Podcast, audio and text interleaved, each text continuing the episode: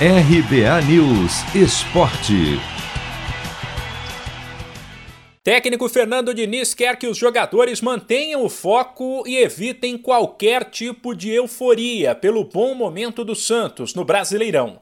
Com a vitória de ontem por 2 a 0 sobre o Atlético Mineiro na Vila, gols de Jean Mota e Marcos Guilherme, o Peixe chegou a sete pontos ganhos dos últimos nove disputados. E olha que a sequência era pesada são Paulo, Grêmio e depois o Galo.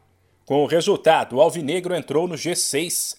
Na partida de ontem, apesar das dificuldades para furar a bem armada defesa do Atlético, o Santos mostrou que já tem a cara de Fernando Diniz e fez questão de manter a posse de bola o maior tempo possível.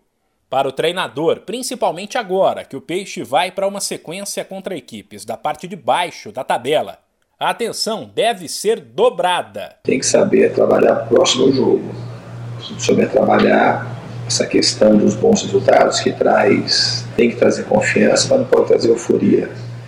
A nossa sequência agora é tão dura quanto essa que passou. Talvez os times não tenham o tamanho do investimento, mas são times que são difíceis de ser batidos.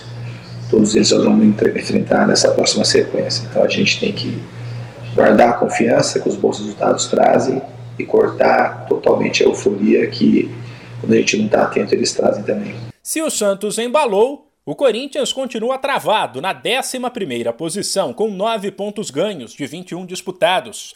E o Timão viveu uma situação estranha em São Januário contra o Fluminense. Com mais uma bela atuação de Mosquito, abriu o placar ainda no primeiro tempo, com Jô de pênalti.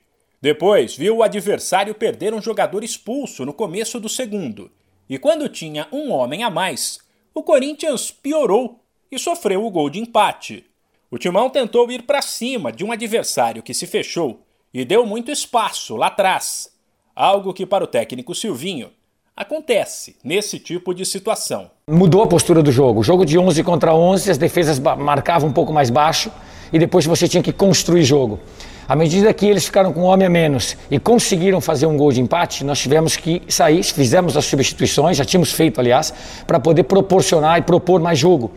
E isso fez com que o Fluminense, com um homem a menos, baixasse as suas linhas e saísse em contra-ataque. Então nós ficamos expostos.